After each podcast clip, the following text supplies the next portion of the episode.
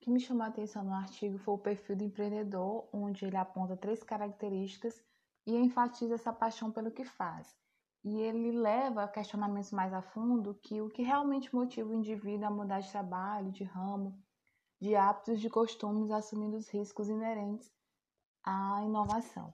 Então, fazendo o link com o perfil do empreendedor apontado no, no artigo, já que a maioria de baixa escolaridade, né, 60% tem apenas o ensino fundamental completo, então acredito que nós temos aí um novo perfil de empreendedor, que ele é movido não necessariamente pela oportunidade, e sim pela necessidade de sobrevivência. Né? Muitas vezes os indivíduos eles não têm condições de se inserir né, de maneira adequada no mercado de trabalho e eles dirigem-se para essa alternativa empreendedora, buscando assim, uma alternativa de trabalho, de geração de renda.